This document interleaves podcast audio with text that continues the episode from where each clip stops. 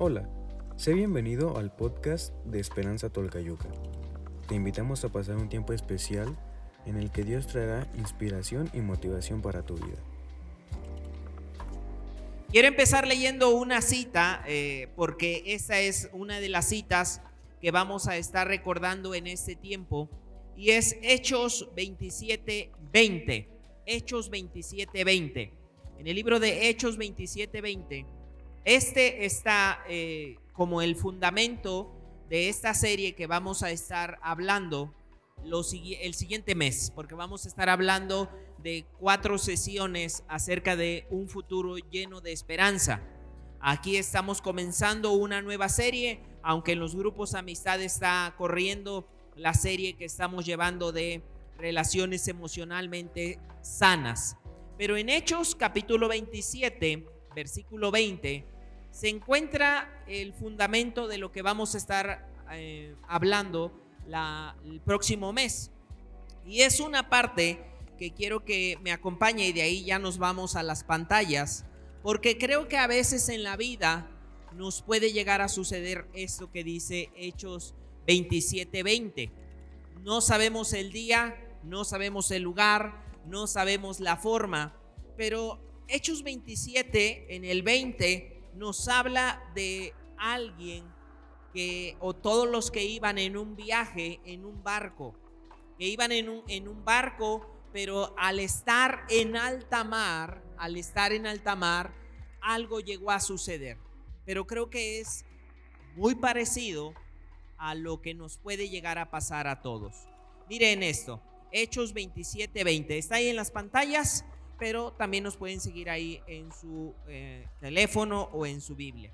Dice esto, y no apareciendo ni sol ni estrellas por muchos días y acosados por una tempestad no pequeña, ya habíamos perdido toda esperanza de salvarnos. Esta es el, la parte fundamental que vamos a ver las próximas cuatro semanas. Porque hay un momento, como le pasó a todos los que iban en ese barco, que cuando nos azotan las tormentas o nos azotan las tribulaciones, y a veces grandes o a veces no pequeñas, como dice ahí, llega un momento donde podemos llegar a perder la esperanza de lo que Dios puede o no puede hacer. Y es lo que ellos abren su corazón y dice, no habiendo sol, no habiendo estrellas, porque las estrellas eran, pues les daban la, como la brújula, la dirección hacia dónde moverse. Pero ellos en ese momento no tenían ninguna brújula, no había ninguna señal, no había nada, de tal manera que ellos perdieron la esperanza. Y algo que yo quiero que cada uno de ustedes puede estar bien firme es en no perder la esperanza de lo que Dios quiere hacer con cada uno de ustedes. Aunque también reconozco que cuando no hay sol, no hay estrellas o no hay muchas señales, uno pierde la esperanza.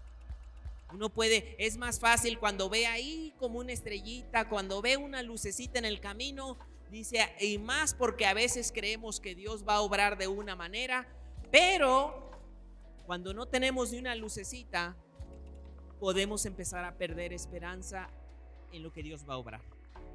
Y empezamos a ver más en nuestra condición. Por eso, en estos cuatro domingos que vienen, vamos a estar hablando acerca de un futuro lleno de esperanza. De cómo Dios nos dice que aún en medio de la adversidad, Dios sigue siendo Dios y Dios puede seguir obrando. Aunque no haya a veces sol, ni estrellas, ni una lucecita en el camino y cómo Dios muchas veces nos sorprende obrando de una manera totalmente diferente. Entonces, las próximas semanas vamos a ver personajes que se encontraban en situaciones muy parecidas, pero que decidieron llenarse de esperanza. Así que hoy vamos a iniciar, pero hoy vamos a iniciar con el primer tema de estos cuatro que vamos a estar avanzando.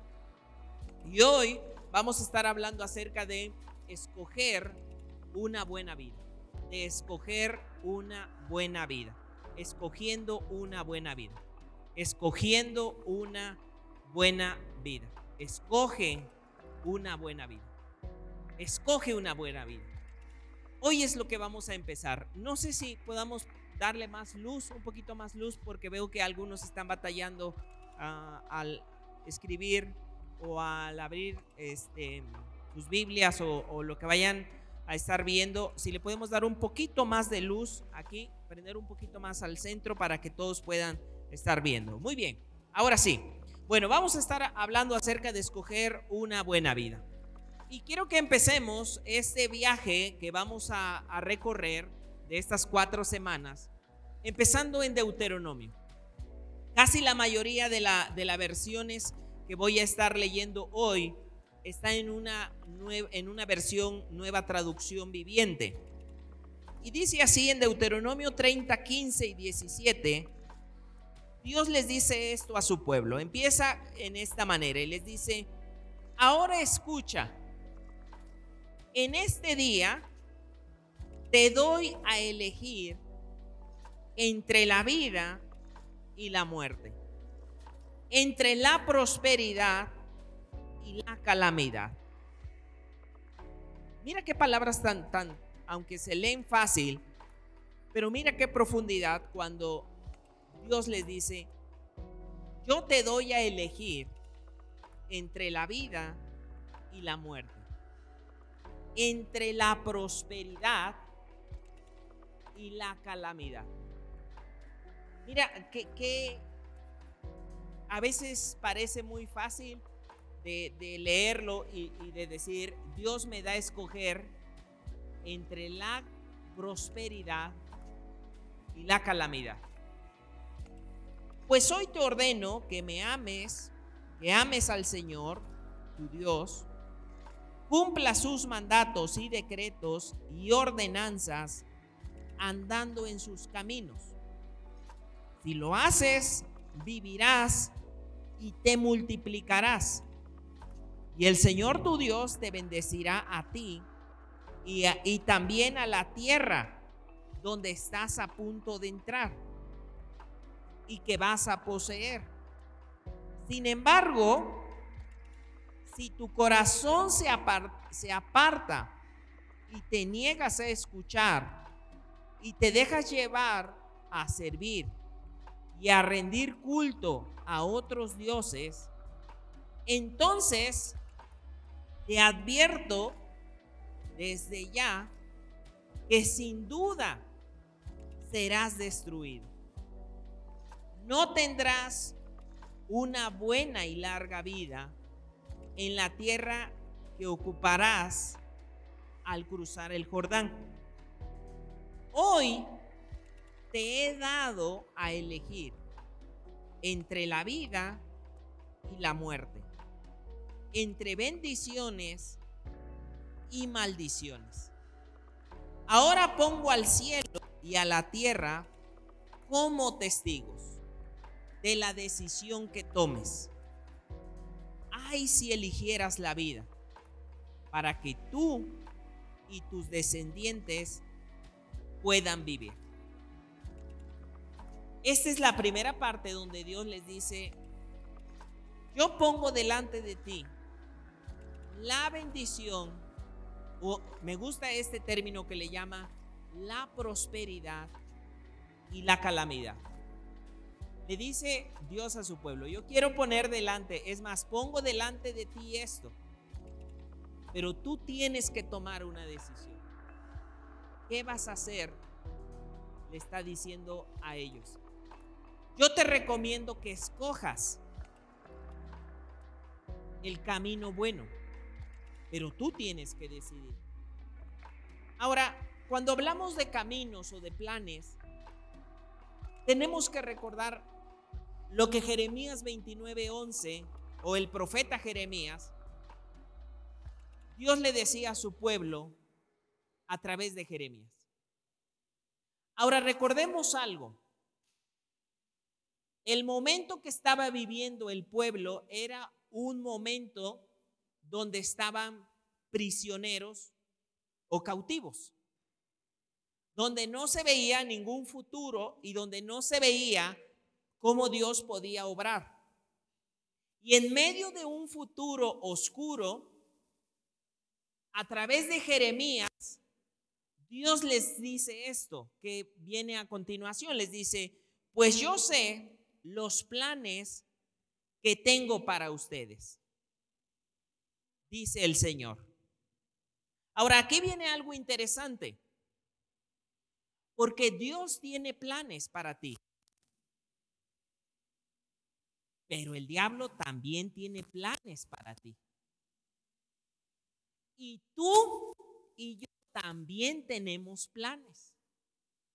Es decir, aquí tenemos planes tuyos, planes de Dios y planes del enemigo. Aquí el asunto es, ¿qué vas a escoger tú? ¿Qué vas a escoger? Hay una frase que no, tal vez no estemos de acuerdo al 100%, pero en parte hay algo de razón cuando en un escrito el autor puso, ¿no? Y creo que es un poema, Que habla acerca de muy cerca de mi ocaso empieza este poema. Muy cerca de mi ocaso habla de alguien que se está perfilando para su salida. Pero hay una parte donde el autor llega a esta conclusión, de que yo fui el arquitecto de mi propio destino. Y ahí es donde yo te decía, tal vez no al 100%, pero hay una gran verdad porque tú y yo tenemos que tomar decisiones. Y tenemos que tomar la decisión como Dios les dijo, ¿qué vas a elegir? ¿Qué vas a elegir? Aquí Dios les está diciendo a su pueblo, yo tengo planes para ustedes. Y todavía les agrega y les dice, son planes para lo bueno y no para lo malo para darles un futuro y una esperanza. Esos son los planes que yo tengo para ti. Plan bueno y no malo, aunque a veces llegamos a creer que los planes que Dios tiene para nosotros ni son tan buenos ni son los mejores. Porque al momento llegamos a creer que esos planes pudieran ser planes que nos van a robar muchas opciones. Pero Dios le está diciendo aquí, yo tengo planes para tu vida. Y estos planes son buenos, son planes llenos de esperanza. Por eso hoy empezamos esta tarde hablando acerca de escoger una buena vida. De tomar la decisión de decir, no sé qué decisiones he venido tomando. Porque eso les pasó al pueblo.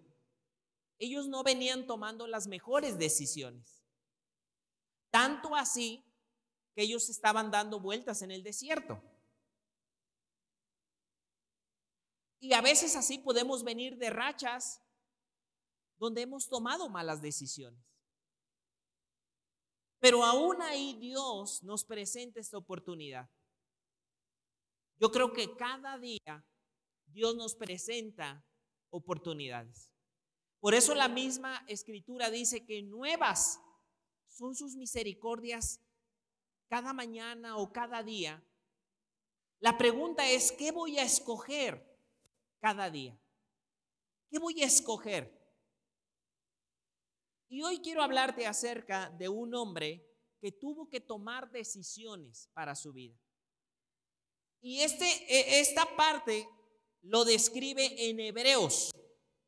Aunque déjame decirte que él, su vida no se encuentra como tal registrada en Hebreos, sino que se encuentra en los primeros libros de la Biblia, pero que el escritor de Hebreos la retoma. Y es acerca de Moisés. Fíjate, en Hebreos 11:23 nos habla de las decisiones que tuvo que tomar Moisés para tener un mejor futuro. Decisiones que tuvo que tomar Moisés para tener un mejor futuro o un futuro lleno de esperanza. Y yo quisiera que estas decisiones que tuvo que tomar Moisés pudieran servirte a ti para decir, bueno, ¿qué cosas yo también, al igual que Moisés, tengo que tomar decisiones para alinearme al plan de Dios para mi vida? Ya vimos que ese plan es bueno, es agradable y que Dios nos dice, yo pongo delante de ti el bien y el mal y quiero que escojas. En Hebreos 11:23 nos habla, lo voy a leer de manera general y luego vamos a ir punto por punto viendo las decisiones de Moisés. Dice el escritor de Hebreos, fue por la fe que cuando nació Moisés, sus padres lo escondieron durante tres meses. Vieron que Dios les había dado un hijo fuera de lo común y no tuvieron temor de desobedecer la orden del rey. Fue por la fe que Moisés, cuando ya fue adulto, rehusó llamarse hijo de la hija de Faraón. Prefirió ser maltratado con el pueblo de Dios a disfrutar de los placeres momentáneos del pecado. Sigue diciendo el escritor de Hebreos en el versículo 26. Consideró que era mejor sufrir por causa de Cristo que poseer los tesoros de Egipto pues tenía la mirada puesta en la gran recompensa que recibiría. Fue por la fe que Moisés salió de la tierra de Egipto sin temer el enojo del rey. Siguió firme en su camino porque tenía los ojos puestos en el invisible. Vamos a ver cuatro decisiones. Podemos tomar muchas, pero cuatro decisiones que Moisés tuvo que tomar para alinear su vida a un mejor futuro. Decisiones que tal vez tú también puedas tomar cada día y yo también. Decisiones que nos pueden alinear a ese buen futuro que Dios tiene para ti. Vamos a ver cuatro decisiones que él tomó. Vamos a ver la primera. La primera decisión es que él se negó, él se negó a ser definido por otros. Moisés se negó a ser definido por otros. Se negó a ser definido por otros. Por eso vemos el primer punto. Niégate a ser definido por otros. Es decir, que otros te definan, que otros decidan quién eres tú, qué vas a hacer o quién eres. Niégate a que alguien más, a darle el poder a alguien más que defina quién eres tú. Si hoy el que está a tu lado tuviera que definir, o el que está atrás, cómo era lo mejor de venirse vestido, te puedo decidir que no te hubieras venido vestido como te viniste. el de al lado, si tú le preguntaras, oye, ¿cómo me tendría que venir? El de al lado tal vez pudiera decir, no, pues esto no te combina, esto no, no queda, no para la ocasión, porque esto, eh, si le preguntaras al de al lado y si le preguntaras a otra persona, te puedo asegurar que lo mismo diría. Te diría, no, pues mira, esto no te combina, esto no esto, el otro, de tal manera que no podrías quedar bien con todos. Pero si tú y yo vamos por la vida tomando decisiones respecto a lo que otros van diciendo, te puedo asegurar que lo que vas a terminar es muy lejos de los planes que Dios tiene para ti. Si tú haces que tu vida empieza a depender de todos los que están o de las personas que giran a tu alrededor, va a ser muy complicado que tus decisiones sean las mejores decisiones de acuerdo al plan de Dios. Por eso lo primero que vemos es que Moisés se negó a ser definido por alguien más. Mira lo que dice ahí mismo en Hebreos. Vamos a empezar desde el 24, que fue donde empezamos. Fue por la fe, dice esto. Estamos en el primer punto. Niégate a ser definido por alguien más. Niégate a ser definido. Que alguien más defina qué vas a hacer. Que alguien más, a veces tenemos o vamos creciendo en una codependencia de las personas. Queremos agradarle a todas las personas y esa es una gran fórmula para fracasar y para frustrarse. Que intentes quedar bien con todos. Que intentes quedar bien con todos. Y mira esto dice, niégate a ser definido por otros. Cuando alguien a mí me pregunta, yo le digo, mira, lo mejor es la oración. La mejor solución es la oración. No quiero tomar decisiones por ti. Pudiera yo decir, ah, mira, tienes que hacer esto y esto, pero yo quiero que cada una de esas personas tomen decisiones y que no dependan como tal de las personas. Porque fíjate lo que hizo Moisés, dice, fue por la fe que Moisés cuando ya fue adulto, rehusó llamarse hijo de la hija de Faraón. Él directamente tomó la decisión, se rehusó a que los demás definieran quién iba a ser él. Él mismo tomó esa decisión. No voy a permitir que los demás definan los planes que Dios tiene para mi vida. Hay un libro que estamos leyendo eh, en, en el taller de plan de vida que se llama Vive tu sueño o Vive el sueño. Y hay una pregunta que se llama, ¿el sueño es tuyo? ¿O estás tratando de vivir los sueños de alguien más? Porque en esa pregunta vienen preguntas más profundas. Porque a veces intentamos agradar a alguien más. Intentamos agradar a nuestros papás o nosotros nos proyectamos en alguien más. Ah, tú vas a hacer esto. Tú tienes que hacer esto. Pero no nos damos cuenta que los planes que Dios tiene para uno no necesariamente son los planes porque no tienen ni las mismas habilidades, talentos, nuestros hijos o los que nos rodean. Y en esta parte es fundamental negarte a decir, no voy a permitir que los demás definan quiénes son o quién soy yo. Moisés tomó esa decisión. Y déjame decirte que no era una decisión fácil. Porque negarse a ser llamado el hijo de la hija del faraón, era, para él, era un título sumamente importante.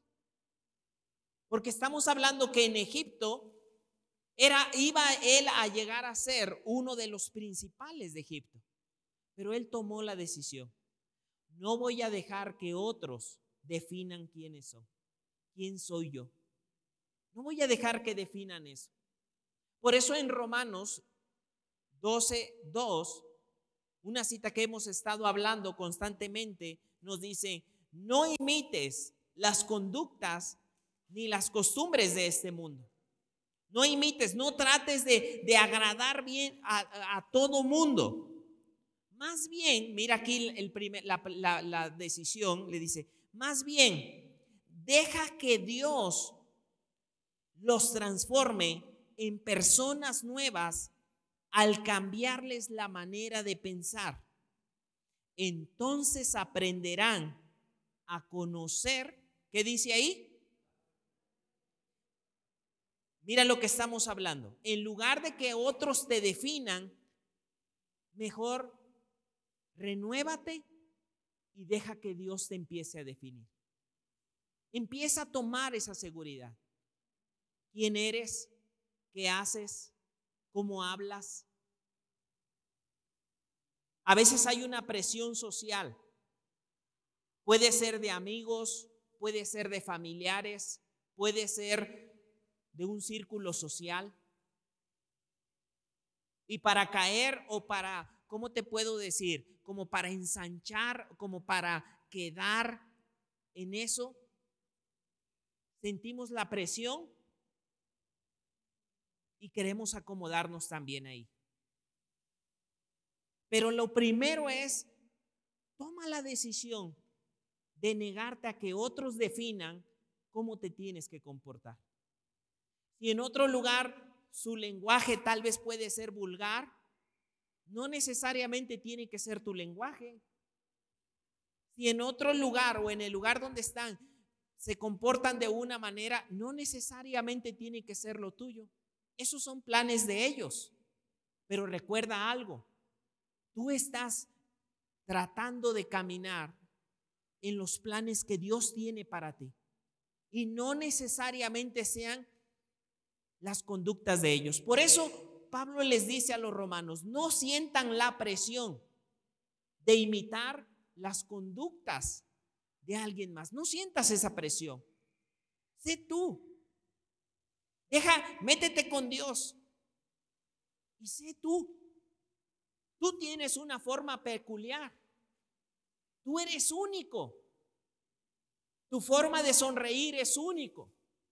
Unos ríen bajito, unos ríen mediano, unos ríen así les Dios les colocó como un amplificador a su vida.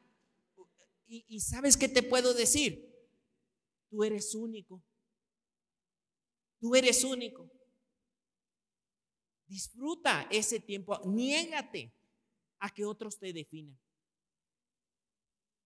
Mientras estés bien con Dios, sigue avanzando.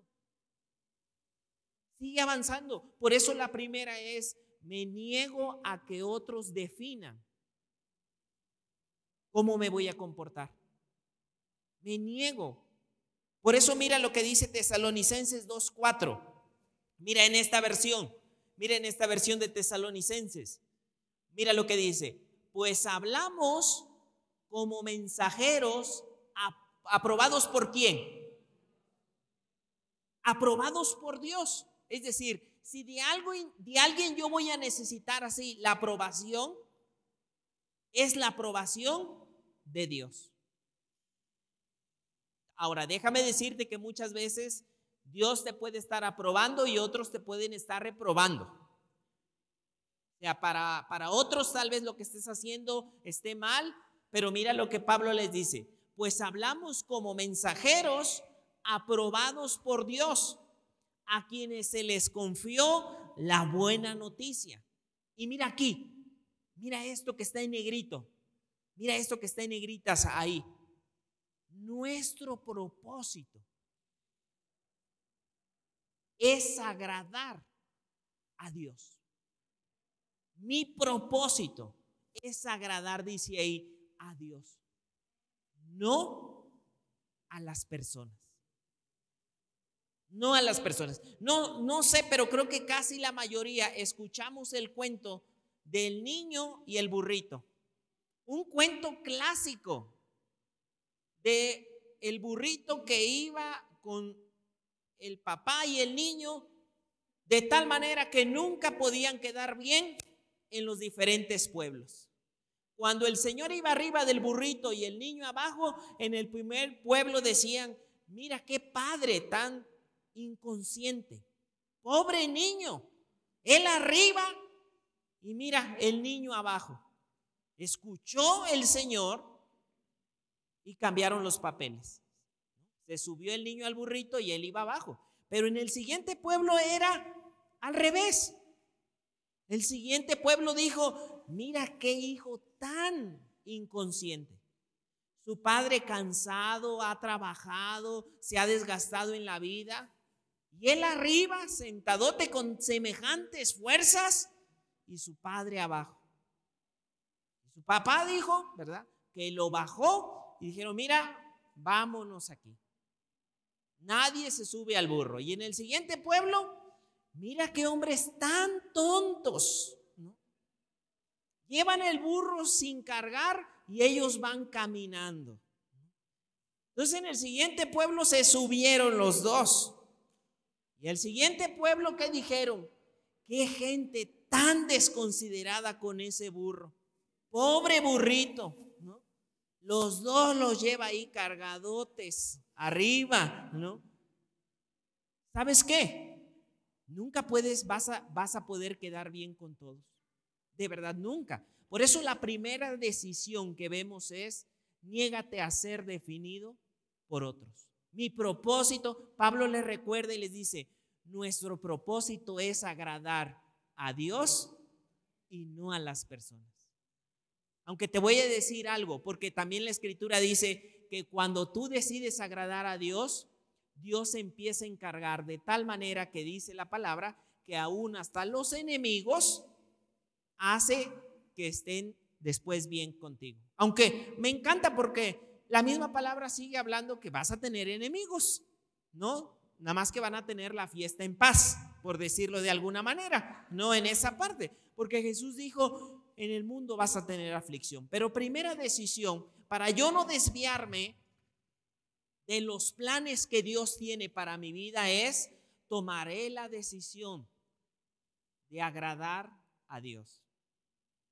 No sé si has visto cuando te toca pegarle a la piñata, que te ponen las, la, el pañuelo y estás ahí, ¿no? Y que unos dicen arriba, abajo, a un lado, atrás, y tú escuchas las voces e intentas seguir todas, pero al, o sea, al final no vas a, a ningún lado. Si tú haces eso en la vida, créemelo, no vas a terminar en ningún lado. Digan arriba, abajo, a un lado. Y mira, a veces los dos te dicen lo mismo, uno arriba y otro abajo. Que tú dices, bueno, ¿qué hago? Bueno, niégate a ser definido. Moisés tomó esa decisión. Más, imagínate algún amigo de decir, pero ¿cómo vas a dejar de ese título? Si dejas de llamarte el hijo de la hija de Faraón, solo serás Moisés. Pero si eres el hijo de la hija de Faraón, ¿dónde vas? Pero él dice, cuando fue adulto, se rehusó a ser definido por alguien más. Si queremos tener un futuro lleno de esperanza, una de las primeras cosas es, tengo que negarme a que los demás me definan. Ok, vámonos a la siguiente decisión. Siguiente decisión que tomó Moisés. Decisión que tomó Moisés. Elige, mira, esto a veces también son decisiones que complicadas, pero que nos pueden ayudar. Yo empecé diciendo eso. Decisiones que tomó Moisés que hoy nos puede llevar a reflexionar y decir, ¿qué decisiones estoy tomando? Decisión número dos de Moisés. ¿Me ayudas? como dice?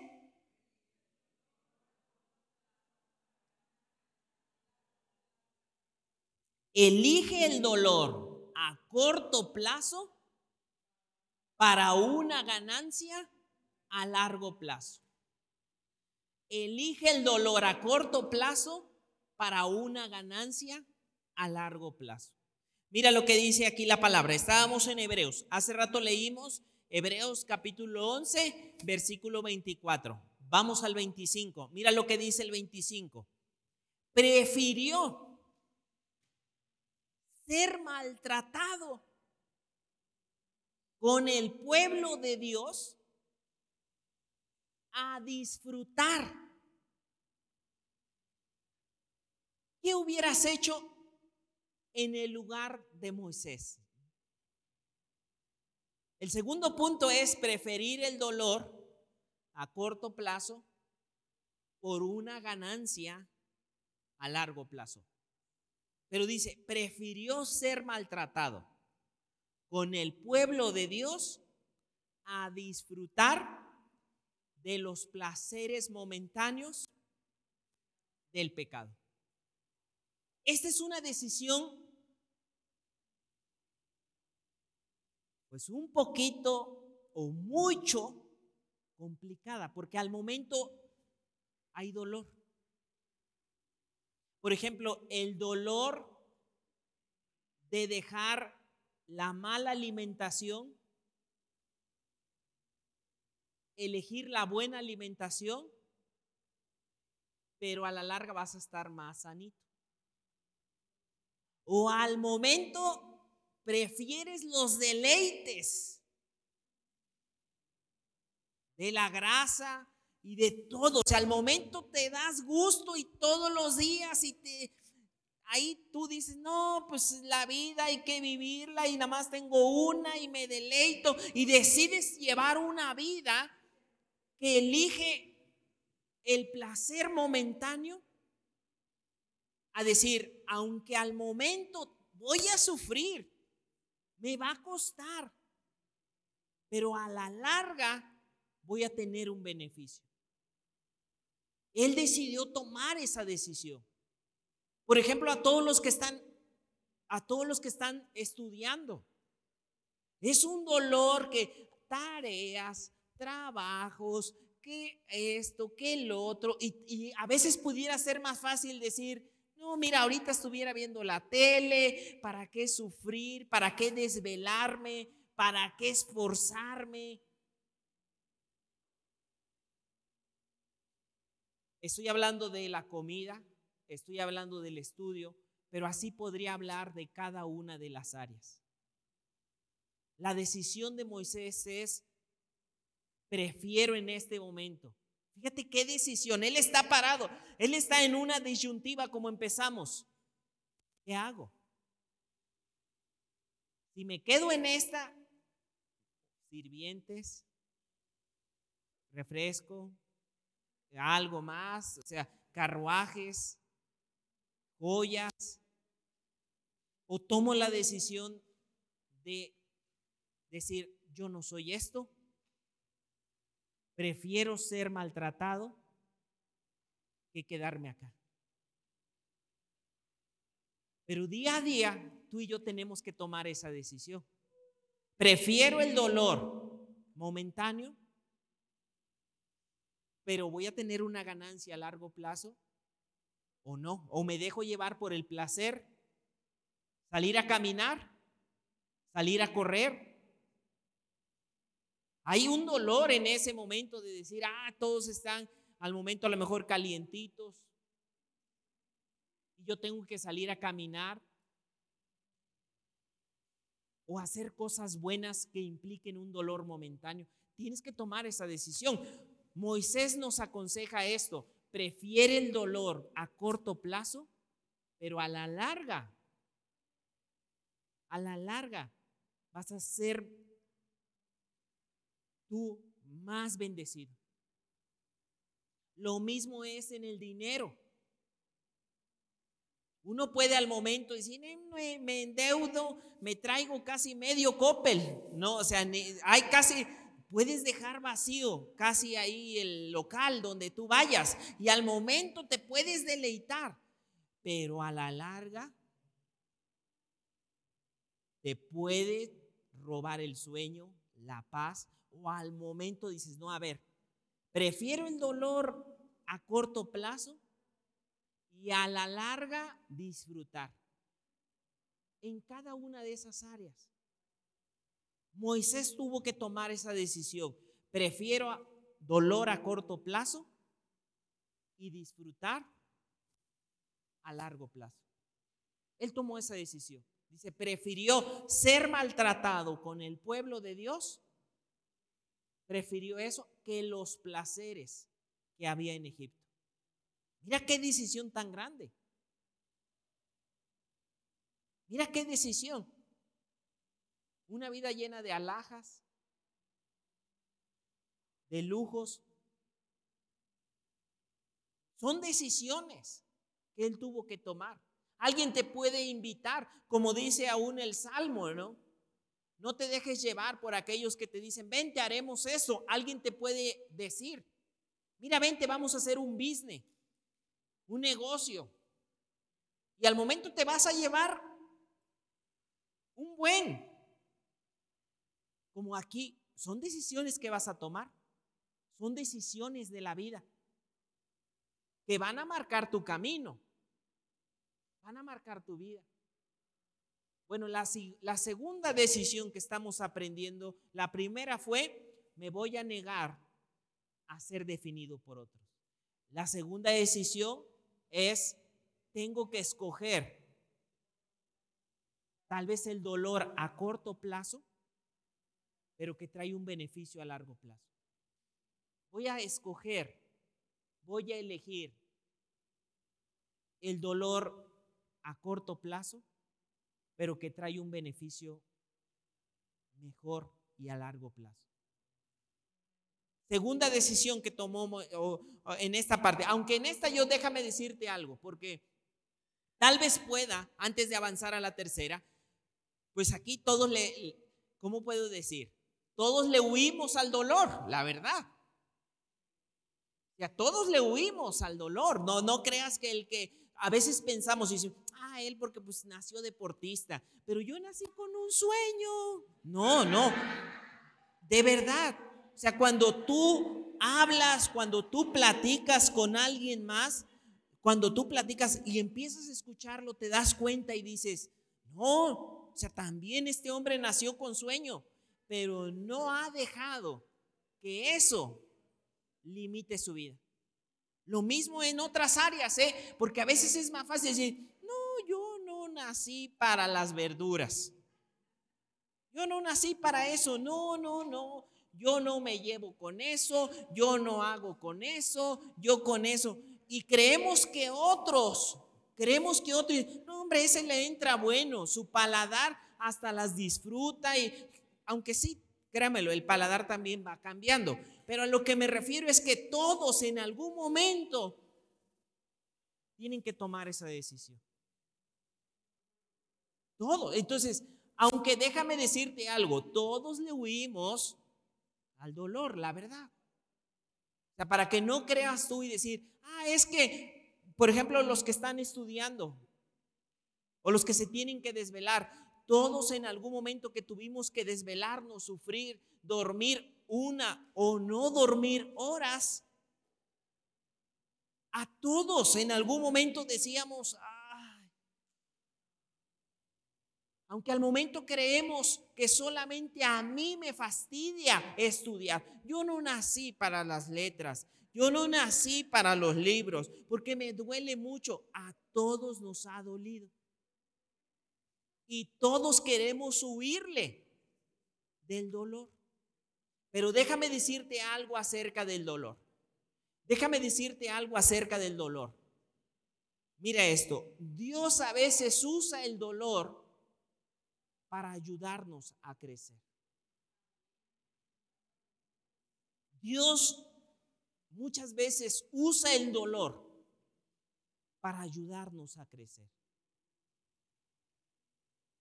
Mira lo que dice la palabra eh, en esta parte. Estamos en el segundo punto, que es elige el dolor a corto plazo por una ganancia a largo plazo. Mira lo que dice en esta parte, eh, eh, estamos hablando en Romanos.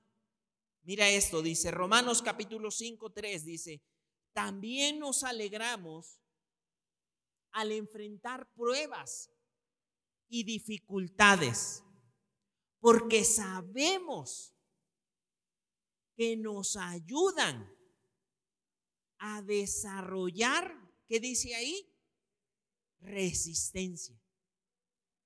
Nos ayuda a desarrollar una o un mayor carácter. Ah, mira ahí mismo abajo. Mira lo que dice, ahí mismo abajo dice, el dolor nos ayuda a tener una mayor resistencia. Y la resistencia desarrolla firmeza de carácter. Yo hace poco estuve investigando cuáles eran los beneficios de bañarse con agua fría. No, no siempre lo he hecho, y estuve leyendo un poco que hay hay unas terapias que el cuerpo activas las defensas. Y yo decía, no, pues yo tibiecita, porque no, no, no, no, no, no. Pero después de un tiempo dije, bueno, ¿qué pasaría o qué cambios habría en mi organismo? había un cambio de temperatura como los bebecitos me pasaba. No sé si te ha pasado, ¿no? Que un bebecito apenas los destapas y no empieza el bebecito, ¿no? Porque como que siente el cambio muy brusco de temperatura. Y yo oraba antes de meterme al agua fría, ¿no? Dije, Señor, ayúdame también a esto, porque unos brincos que uno da al inicio, pero después empecé a ver que algo en el organismo empezó a crear como resistencia, o sea, se activa. Estuve leyendo un poquito acerca de lo que es el ayuno, o sea, tanto el ayuno como los baños que te acabo de decir, pero el ayuno es otra, aunque nosotros sabemos que el ayuno es una herramienta espiritual, pero también hay beneficios físicos, como que se resetea el cuerpo y vuelve a, agarrar nuevamente la condición, pero al momento, por ejemplo, los tres o dos, dos tres primeros días, la dependencia al azúcar es muy fuerte y te sientes mal, andas irritado, andas enojado, andas que se te va y, la vida se te viene. Pero después de tres días empiezas a sentir la desintoxicación, como que dices, ah, oye, como que se siente uno diferente, hasta más ligero. Pero al momento es el dolor a corto plazo. El dolor al momento de decir, pero ¿sabes lo que se está formando? Dice Romanos nos recuerda, el dolor y las pruebas a veces generan resistencia y esa resistencia desarrolla firmeza de carácter. Y el carácter fortalece, mira lo que dice aquí, nuestra esperanza. Es decir, cuando tú decides no tener dolor a corto plazo, también te estás robando la esperanza. Porque ya no estás con la esperanza de decir, ay, vamos a tener, por ejemplo, en el caso de, un teléfono, de una tele, cuando no la tienes, estás, ay, ya nos falta poco. Ya la vamos a tener. Hay esperanza. Pero cuando ya la tienes y ya estás ahí, dice, mm, ya viene el pago. Fíjate, es lo mismo. Es lo mismo, pero pierdes la esperanza. Y ahora estás hasta diciendo, ay, ya va a venir ese señor. No, o, el pago o lo que vaya a venir. Pero ¿sabes algo que pasó? Te robaste la esperanza. Te robaste la esperanza. Es lo mismo, pero si no la tuvieras, ay, ya 50 pesos más, ya la vamos a tener. Ah, ya vamos por más. Por eso dice la palabra, dice, y el carácter fortalece nuestra esperanza. En este caso está hablando de esa esperanza de salvación. Pero mira esto, por eso el dolor a veces al momento no es tan malo. La pregunta aquí es, ¿qué decisión voy a tomar yo? ¿Dolor a corto plazo? ¿Para tener una ganancia mayor? ¿O al momento me deleito? Mis decisiones son deleitarme al momento. Pero después Moisés tuvo que tomar esa decisión, ¿eh? Voy a ser de los más altos de Egipto.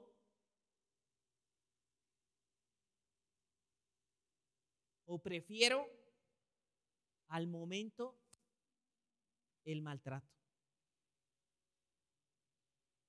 ¿Qué voy a elegir? Eso tuvo que tomar Moisés, pero tú y yo tomamos la misma decisión cada día. ¿Qué voy a elegir?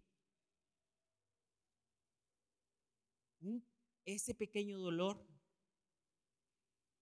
de lo que sea, financiero, espiritual, en las emociones, o deleitarme. Dolor en perdonar o deleitarme en refrescársela. ¿Qué, decido en el, son, pero ahora la pelota está en tu cancha. Estamos en la segunda decisión que tomó Moisés, Hebreos 11:25. Estamos hablando, decide a veces el dolor a corto plazo por un beneficio a largo plazo. Estamos hablando de escoger lo bueno. Recuerda lo que está, empezamos hablando. Hoy estamos hablando de escoger lo bueno, porque parece muy fácil lo que Dios le dijo, ¿no? Yo pongo delante de ti la prosperidad y la calamidad. ¿Qué quieres? Pues yo creo que todos los que estamos en cinco sentidos diríamos, pues la prosperidad, ¿quién va a andar escogiendo la calamidad? Sí, pero día a día parece que estamos escogiendo la calamidad y nosotros mismos nos vamos robando esa esperanza. Por eso empezamos diciendo, Dios tiene planes, el diablo tiene planes, tú también tienes planes. ¿Qué decisión voy a tomar? Ok, seguimos avanzando. Vámonos al número tres. Decisión número tres que tuvo que tomar, iba a decir don Moisés. Moisés, pues eh, ya es adulto, Moisés, ¿no? la decisión que tuvo que tomar Moisés. Elige lo que Dios valora, no lo que la cultura valora. Elige lo que Dios valora y no lo que la cultura valora. Mira esto que viene, lo que el mundo valora, lo que Dios valora. Mira esto. Y ahí están los versículos. Ahí te quise poner los versículos en esta parte que viene. Estamos en Hebreos. ¿eh? Esos versículos son de Hebreos. Esos versículos son de Hebreos de Moisés. Pero mira, lo que el mundo valora, ahí está lo que le ofrecían a Moisés. Popularidad, prestigio, poder, deleite de los al momento hey, vente, vamos a echarnos una. No, deja eso. No, olvídate de eso y un montón de cosas que al vente a disfrutar. Estás perdiendo de esto. A veces pueden ser de alguien más o susurros del enemigo en nuestra mente.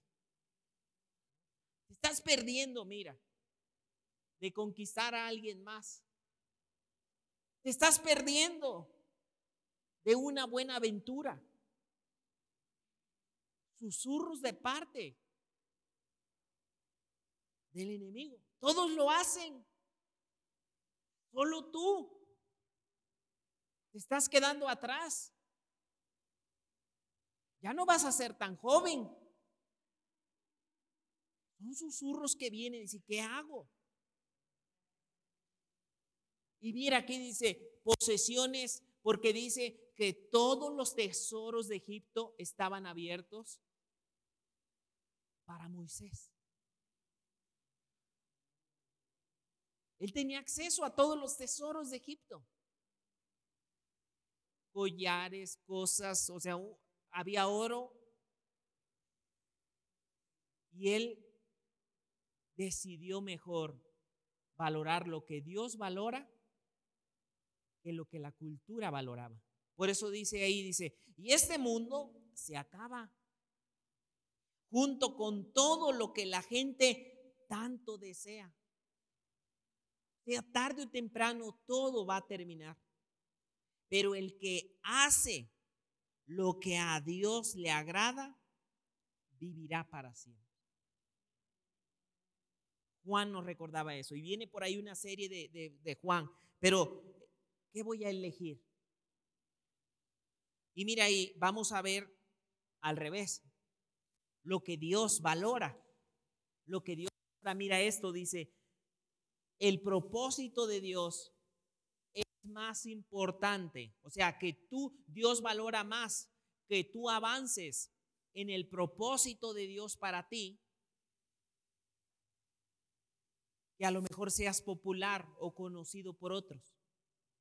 Dios valora más que camines en su plan, que todos los demás te aplaudan, que quedas bien, es bien delante de todos. Para Dios es más importante que camines en la buena voluntad de Dios. Las personas son más importantes para Dios que las cosas materiales. Hay una frase que a mí me encantó sobre las cosas materiales. Y es esta frase que dice, las cosas son para ser usadas y las personas para ser amadas. Lo voy a volver a repetir, porque ahorita lo voy a lo voy a lo voy a poner al revés. Mira esto. Las cosas son para ser usadas y las personas para ser amadas. Pero a veces hacemos al revés. Usamos a las personas y amamos las cosas. Usamos a las personas y amamos lo material, las cosas. Que al final todo se va a quedar. Pero déjame decirte, aún muchas cosas y relaciones seguirán por la eternidad, porque dice la palabra, como lo vimos ahí, estarán con el Señor siempre. Tal vez hay un momento, como un viaje que no se van a ver, pero en la eternidad, la decisión que estamos tomando es, voy a valorar lo que Dios valora o lo que la cultura valora. Son decisiones que vamos a tomar. Voy a amar más lo material que a las personas. Y luego dice abajo, la tranquilidad es más valiosa que las posesiones. Número cuatro. Vamos a la número cuatro y estamos cerrando. Estamos hablando de escoge una buena vida. Escoge una buena vida. Toma esa decisión de decir, quiero, voy a escoger la buena vida. Voy a escoger la buena vida que Dios me está dando. Y día a día, aunque haya decisiones que tenga que tomar, quiero avanzar hacia esa buena vida que Dios me está diciendo. Escoge la buena vida. Número cuatro, elige vivir por fe y no por miedo. Tomar esa decisión a diario. Elegir vivir por fe y no por miedo. Mira lo que dice Hebreos 11, 27. Hoy, hoy estuvimos leyendo Hebreos, Hebreos 11, 27. Mira lo que constantemente nos dice Hebreos 11, 27 de Moisés. Pero mira lo que dice, fue por la fe que Moisés salió de la tierra de Egipto sin temer. Decidió que lo que iba a dirigir su vida era la fe, más que el temor. Imagínate qué miedo, qué ñañaras en esa parte de decir, tengo la protección del rey. O decido mejor la voluntad de Dios. ¿Qué hago? ¿Qué hago? ¿Sabes qué decisión tomó él? le creo a lo que Dios está diciendo. Lo que Dios está diciendo. Voy a decidir vivir por fe más que por miedo. Vivir por fe más que miedo. Así que hoy este, este primer domingo de esta serie hablamos de la primera, de la primera gran decisión. Elige una buena vida. ¿Qué vas a hacer? Dios tiene un futuro lleno de esperanza para ti. Dice su palabra, tengo un futuro lleno de esperanza para ti. Aunque tal vez al momento, como lo empezamos diciendo, cuando ni las estrellas, ni el sol, ni nada aparece, podamos perder la esperanza. Pero ¿qué vamos a hacer? ¿Qué decisión voy a tomar? Voy a tomar la decisión de entrar en los planes de Dios a través de cuatro pequeñas decisiones. ¿Cuál fue la primera que hablamos? Niégate a que alguien más te defina. voy a negarme a que alguien más me defina. Número dos, eh, voy a elegir el dolor a lo mejor a corto plazo para una bendición a largo plazo. Voy a tomar esa decisión sin robarme la esperanza. Número tres, voy a elegir lo que Dios valora, no lo que alguien más o la cultura valora. Y número cuatro, tengo que tomar la decisión de caminar en fe más que por miedo. Así que ahí en tu lugar, vamos a orar, vamos ahí en tu lugar. Padre, te damos gracias en esta hora. Señor, gracias porque estamos en un tiempo donde tú quieres que recobremos la esperanza de lo que tú tienes para nosotros. Señor, ayúdame a recobrar esa fe. Ayúdame a recobrar la esperanza en el futuro que tú tienes para mi vida. Señor, ayúdame a recobrar el propósito que tú tenías para mi vida. Señor, ayúdame a recobrar esa esperanza. Ayúdame a recobrar esa esperanza no importando la edad, no importando, Señor. Si vengo saliendo de un desierto, o si me encuentro como Jeremías después de un cautiverio, de malas decisiones. Ayúdame, Señor, a recobrar esa esperanza. Ayúdame, Señor,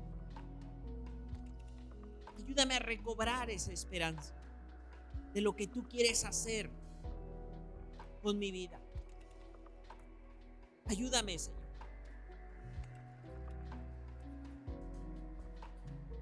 Ayúdame, Señor. Hay un término que se llama desesperanza aprendida. Y eso le sucede a los elefantes. Cuando por años fracasaron al soltar, al, al, quererse soltar de una cuerda cuando estaban pequeños, los elefantes aprenden a que no hay esperanza. Y cuando están más grandes, aunque tienen el poder para arrancar la cadena o una cuerda, ya no lo hacen porque han perdido la esperanza. Y eso no te puede pasar a ti. No puedes perder la esperanza de lo que del propósito que Dios tiene para tu vida. Tantos intensos, tantos intentos o fracasos que pierden la esperanza. Pero se te ha olvidado lo que dice la palabra. Siete veces cae el justo y vuelve a levantarse. Señor, en esta hora, cada uno de aquellos que ha perdido la esperanza por tantos fracasos, que venga un tiempo, Señor, de recobrar la esperanza, porque Dios, tú no estás muerto, tú sigues teniendo el poder, tú sigues teniendo la gloria, el control, tú sigues siendo Dios, Ayúdanos a recobrar la esperanza en lo que tú tienes para cada uno de los propósitos de nuestra vida, Señor. Ayúdanos a hacer como ese Caleb, como ese Josué, que aún de 80 y de 85 años seguían con esa esperanza. Señor, pero aún desde los más jóvenes, jóvenes que pierden la esperanza de lo que tú puedes hacer. Y, y que eso los lleva a tomar malas decisiones. Ayúdanos en esta tarde a avanzar con esa confianza y con esa fe de que tú tienes un futuro lleno de esperanza para nuestra vida. Gracias en esta hora, Señor. Gracias. Gracias. Confiamos que este mensaje te ayude con tu desarrollo. Te invitamos que puedas seguir esta conferencia en el canal de YouTube que estará disponible los días miércoles. Esperamos puedas seguirnos en Facebook e Instagram como Esperanza Tolcayuca. Los enlaces están en la descripción de abajo. Hasta la próxima semana.